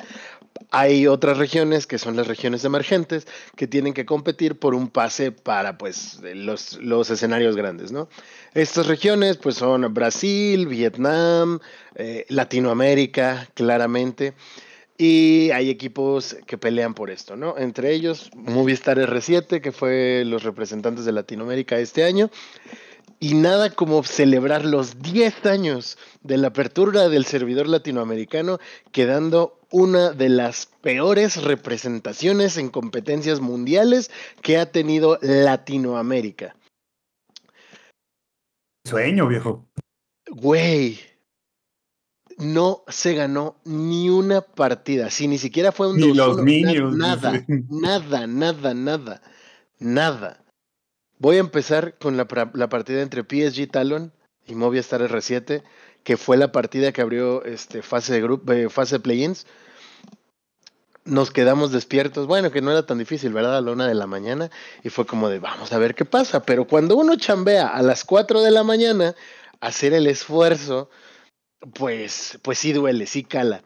Porque la primera partida era una de esas partidas de, no, o sea, esto está así pasando muy bien está dominando R7, bueno, si no dominando, si, si tienen una ventaja, hasta que no la tienen, y para variar, se desesperan y tiran la partida en dos jugadas. Así, claves. Pero fueron jugadas. pero fueron jugadas que es un planteamiento así. Invaden la jungla del rival sin visión, los agarran mal parados a tres, los matan y bueno, objetivos, ¿no? Y regalan varón, ¿no? Pues, eh, no, esa fue la segunda. Cuando había, había tanto varón como dragón arriba, ya sabían que estaban en la fosa del varón y en esa zona eh, los de PSG Talon. Y Movistar R7, aún con esa información, deciden caminar por donde no había visión y agarran mal parado a Odi, al jungla. Y pues sin jungla no hay objetivos y GG's una power play de varón, varón dragón ni empuje. Y sin nada no hay Tarzán, güey. Ah. Y me choca porque es una de esas partidas de, güey, jugamos como nunca y perdimos como siempre. Y van a la segunda partida. Y no sé qué le pasa a Latinoamérica, pero Latinoamérica tiene un problema tremendo, además de no saber cerrar partidas, y es el mental aplicar, aplicaron una este, selección nacional contra Argentina, güey, cuando les iban ganando, creo que 1-0, algo así, güey. Y al final les clavaron otros dos, güey. Pues así. O sea, fue tristísimo. Eh, insisto, esta es la peor representación que ha tenido Latinoamérica a nivel mundial, junto con una participación previa con Infinity. Horrible, horrible, que fue hace dos años la de Infinity. Las peores representaciones que han, que han habido por parte de Latinoamérica. Y esto es con la, con la celebración de los 10 años del servidor de la TAM. No sé, no sé. Ya, ya la van, precisamente porque ya son 10 años de la apertura del servidor, ya dicen, ya estuvo bien, ¿no? De ir a otros lados a, a agarrar experiencia y no sé qué. ¿Qué podemos hacer nosotros como jugadores? No lo sé, la verdad eh, yo que no llego ni a Esmeralda, sigo Hardstock Platino, ¿qué, qué, qué, espero? No sé, no sé. Yo sí sé que espero, Lex. Que cierren el server. Porque no, para allá que no hagan face check estos pendejos. No, perdón. no, pues, puta, es que me gustaría decir que no fueron. Y, y a partir de ahí ya ¿Qué- ¿De qué manera podemos cerrar la participación de los 10 años de, de la, la celebración? Pues vamos a celebrar un pentakill para el otro equipo. Con, con unas señoritas en el hotel de concentración. Ah, en Corea, no, ¿no? Sí, sí, Ah, no, en Corea, en Corea. Eh, no, esa es la selección, ¿no? Y bueno, se van a llave inferior después de perder 2-0 contra PSG Talon. Pierden contra Gustavo Amadero Esports o los Gigabytes Marines, que su abreviación es GAM, por eso son No, Gustavo. Amadero Esports. Los- pierden contra los vietnamitas. Le o sea, dan un pentakill.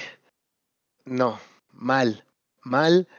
Dos, pierden 2-0 ambas partidas. Si les soy honesto, la de la Gustavo Amadero Esports ya ni me paré a verla. Dije, no, se van a la chingada después de la primera.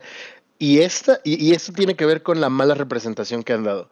Porque la, si en el primer match se hubiera visto más, me habría animado a estar apoyando literalmente hasta el final, como lo he hecho todos los años anteriores. Y esta vez dije, no, güey. Chambeo a las 4 de la mañana, esto va a acabar a las 3. No, no vale la pena dormir una hora por hacer corajes. Por mi salud mental, voy a dormir mis 4 horas diarias. Que tampoco está bien. ¿verdad? ¿Cómo, tus, tus cuentas, espérate.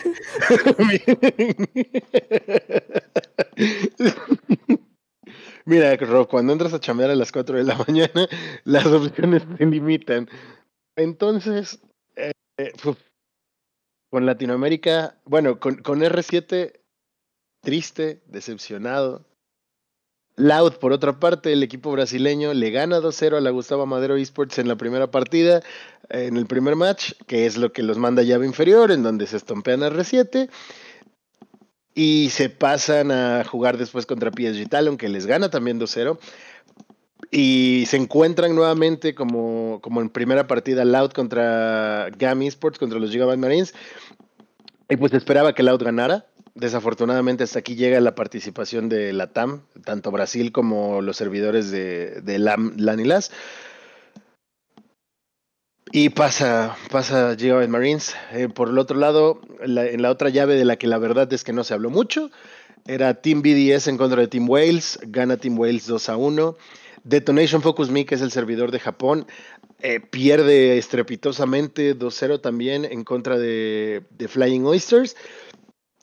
Detonation Focus Me había sido un equipo, es el equipo de Japón, como en su momento fue Lion acá en Latinoamérica, pero es un equipo que aún vive y es el que da las mejores representaciones. Y el año pasado lo habían hecho increíble y este año también caen estrepitosamente sin ganar una sola partida.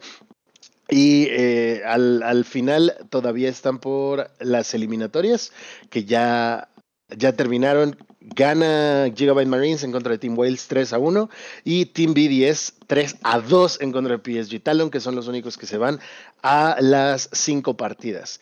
Esto va a dar eh, por iniciado en dos días, el 18 de octubre, la fase de grupos oficialmente de Worlds.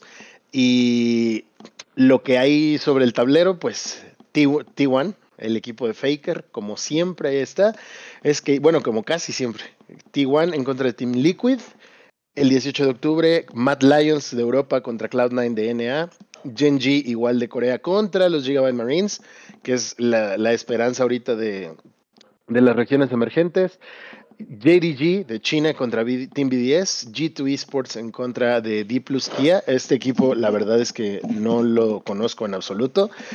Hay equipos nuevos que se están viendo acá en el Mundial. Eh, NRG en contra de Weibo Gaming.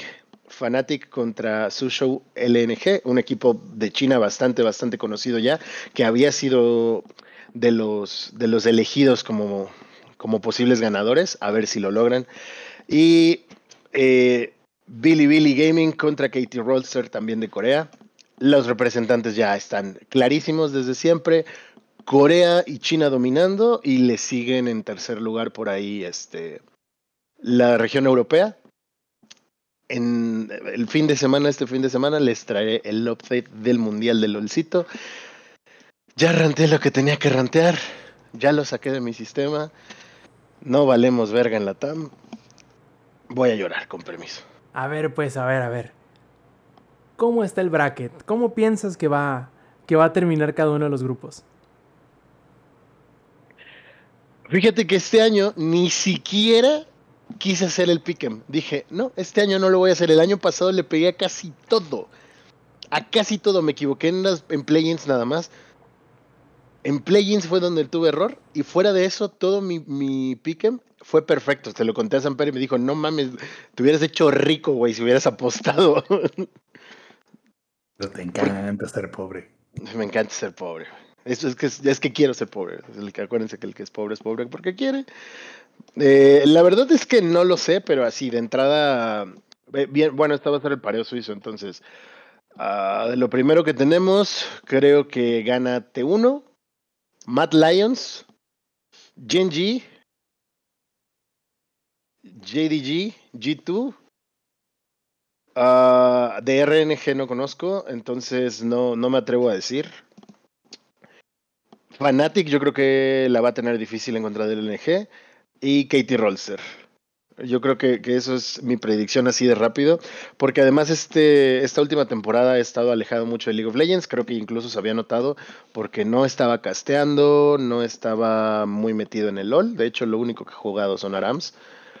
Bueno, y mis, mis placements que ranqué platino y mi salud mental me dice que ahí me detenga. Entonces, eh, Hablando de castear, de hecho, después de varios meses, no sé si fueron cuatro o cinco meses que estuve sin, sin narrar nada. Este fin de semana pasado estuve narrando la Liga de Upixa, precisamente de eSports IPN. Me invitaron a narrar con Brunita y estuvo, estuvo cool. Me siento oxidado, pero me acordé que me gusta mucho hacer eso. No me acordaba. Y que soy bueno además. no me acordaba de eso. Eh, ya les estaré contando más adelante a ver si, si busco participar en algún proyecto de, de, casteo o algo. Pero sí, estoy, estoy alejadillo de LOL, ¿eh? aunque no lo crean, que yo siempre bromeo con que es como el crico. Y sí, me he hecho un, un ARAM, uno o dos ARAMs, o juego TFT, pero ya es más como algo que haces en automático, ¿sabes? O sea, como que no, no estoy clavado, no sé cómo están los parches, los updates y todo. Y nada más las noticias que van saliendo, como por ejemplo las nuevas skins que están por salir de Heartsteel, que es la boy band de League of Legends. Ya estaba, ya estuvieron las KDA, el, el fanservice para, para los vatos. Ahora viene el fanservice para los vatos también, porque sí están bien guapos estos güeyes. Oye, Alex, la preocupación es cuál de ellos tendrá que hacer el servicio militar, güey. en Runaterra no hay servicio militar, güey. Nadie es de demasia.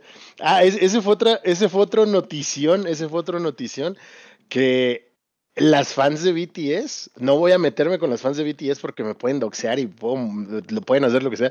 Eh, solo digo que las fans de BTS estaban muy enojadas porque no les condonaron el servicio militar a los BTS, pero sí a Papito Faker y yo lo único que tengo que decir al respecto es que Papito Faker tiene una medalla olímpica y a los deportistas de alto rendimiento les condonan el servicio militar. Y Faker y todo el equipo de Corea. Que no confundan, perros. Ah, o sea, Papito Faker es Papito Faker. Yo creo que es que dicen, no, es que BTS, la verdad yo no me voy a meter. A mí me gustan dos canciones de, de BTS. Mira, carnal, no te metas ahí que esas como las Swifties, güey. Pero las Swifties no se pelearon en el cine, solo estaban no, no, haciendo no, no, pero, pero como los fans de Spider-Man. Entre ellos no, ¿eh? Ellos, no, pero una vez que hablas mal de algo de ellos, te caen como pinches sí. hormigas rojas, ¿eh? Yo por eso digo que yo no quiero pedos ni con Swifties ni con, con Armies. Lo único que digo es que Faker se ganó, de, de se ganó el. Pues hay ejércitos infernales, los ejércitos del caos, por ejemplo. Estaría dispuesto a enfrentarme con ellos. Estaría dispuesto a enfrentarme a los demonios del infierno de Doom. Pero no estoy dispuesto a enfrentarme con Armies ni con Swifties. Entonces, la voy a dejar ahí. Faker y todo el equipo de Corea ganaron medalla olímpica. Y esa es la razón por la cual les le van a, a condonar el servicio militar, según las propias leyes de Corea. That's it. Oye, por último, Alex, no tiene nada que ver con el mundial, pero me vale madre, tomar esto voy a preguntar. Este. ¿Que Arkane ahora ya es eh, canon? Pues siempre lo fue.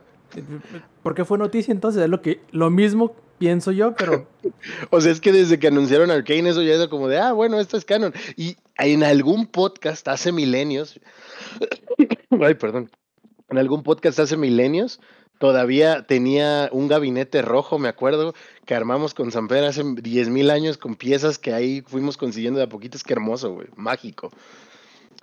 En esa, esa vez yo les dije, el canon de League of Legends está por cambiar porque habían contratado a uno de los escritores del universo de Warhammer 40.000 y poco a poco se ha ido como poniendo las piececitas del canon, ¿no? Arkane es una de ellas. ¿Por qué fue noticia? No lo sé. No sé si ya está alguna información sobre la segunda temporada o algo por el estilo, pero siempre, siempre fue canon desde que, desde que lo anunciaron.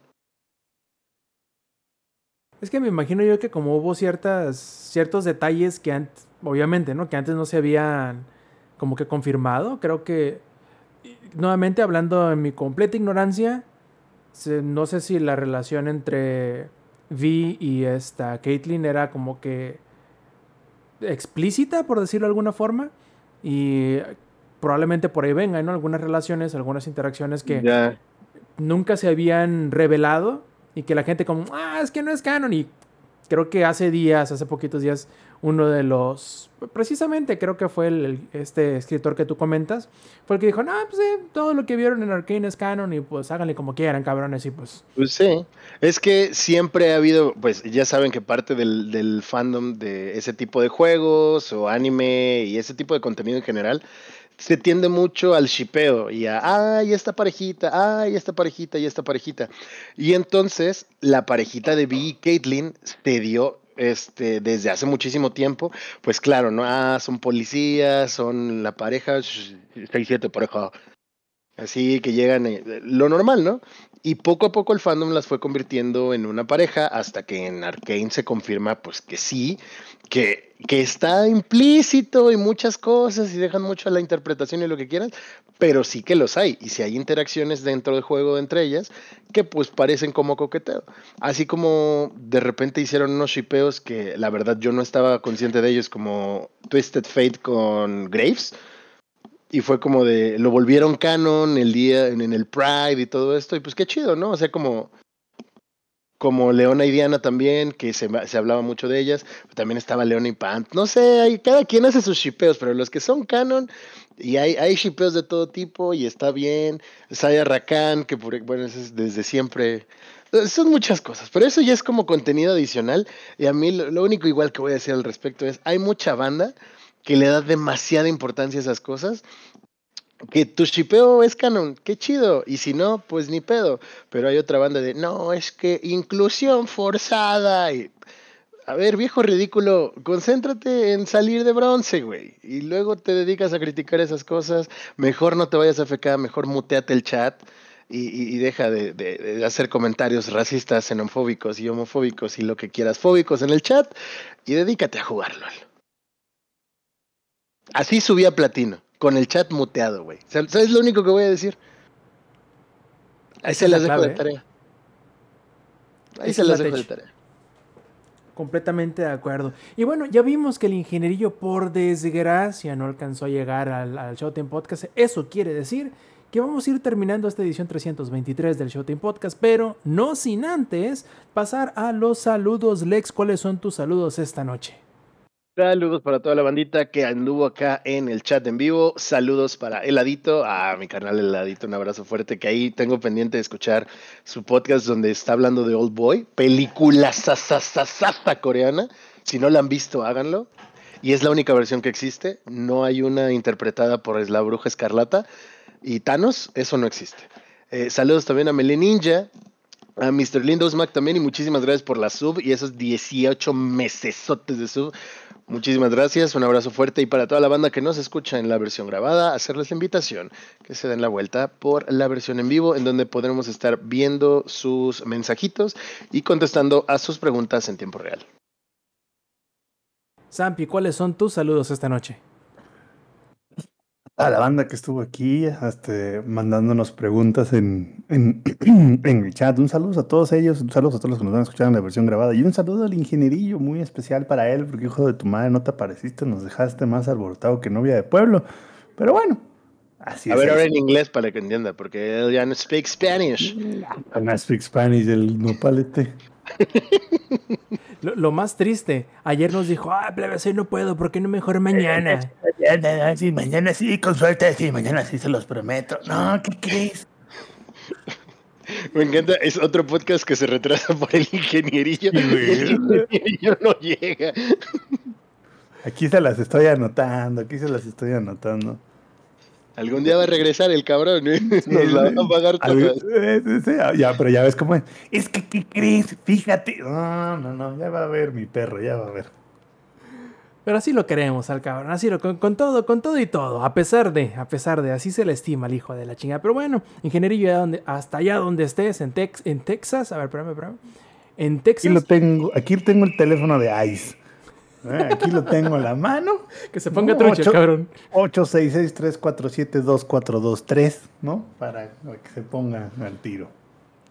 Y bueno, muchachos, haciendo eco de los comentarios de, de Lex y de Sampi, échense la vuelta acá a la grabación en vivo que pretendemos hacer los domingos a las 7 y media de la noche, horario de la CDMX, a través de twitch.tv diagonal langaria. Y cuando se nos llega a mover la grabación o que el ingenierillo dice, es que hoy no llego, plebes. Bueno, ahí les avisamos en nuestros canales de las redes sociales que pueden encontrar todos juntitos en langaria.net diagonal enlaces. Nos despedimos entonces, muchachos, de parte del ausente ingenierillo, de parte del ex, de parte del Samper. Yo fui Roberto Sainz y esta fue la edición 323 del Showtime Podcast. Nos vemos la semana que entra. Stay metal. Langaria.net presentó